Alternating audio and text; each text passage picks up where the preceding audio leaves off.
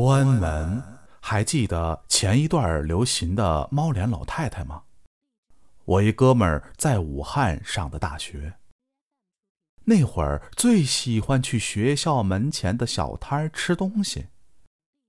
这一来二去的，就和摊主混得很熟了。摊主是一对夫妇，外地来武汉的。租住的房子离他们的学校不远，可是离市中心就比较偏了。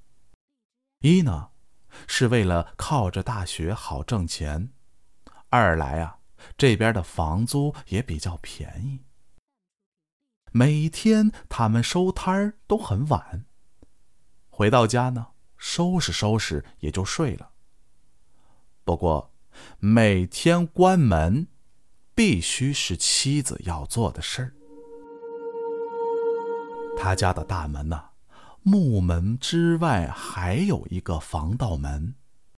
这里的治安不是很好，妻子呢总要亲手锁上防盗门，才能安心一点儿。那天回家，妻子有点不舒服，就嘱咐丈夫去锁门。男人嘛。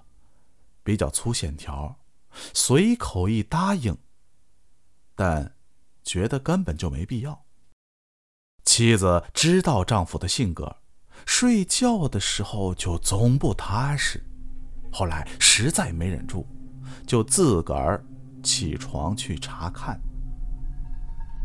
这要关防盗门呐，得先把木门打开，才能关防盗门。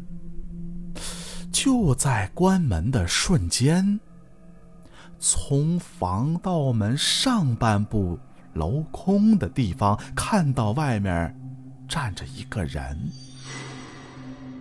这人身材很高，妻子目光平视只能看到他的腹部。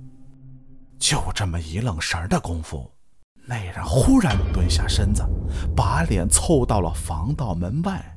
他长了一张猫脸，妻子惊叫一声，跑回屋叫醒了丈夫。